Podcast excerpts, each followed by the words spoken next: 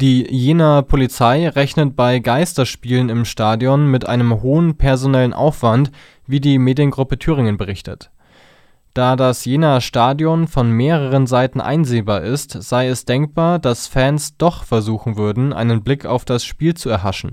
Es sei auch möglich, dass Fans der Gastmannschaften für die Geisterspiele anreisen.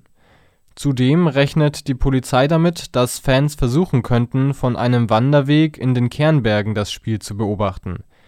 Die Ansammlungen auf den Kernbergen müssten dann durch PolizistInnen auf Fahrrädern oder mit Hubschraubereinsätzen aufgelöst werden.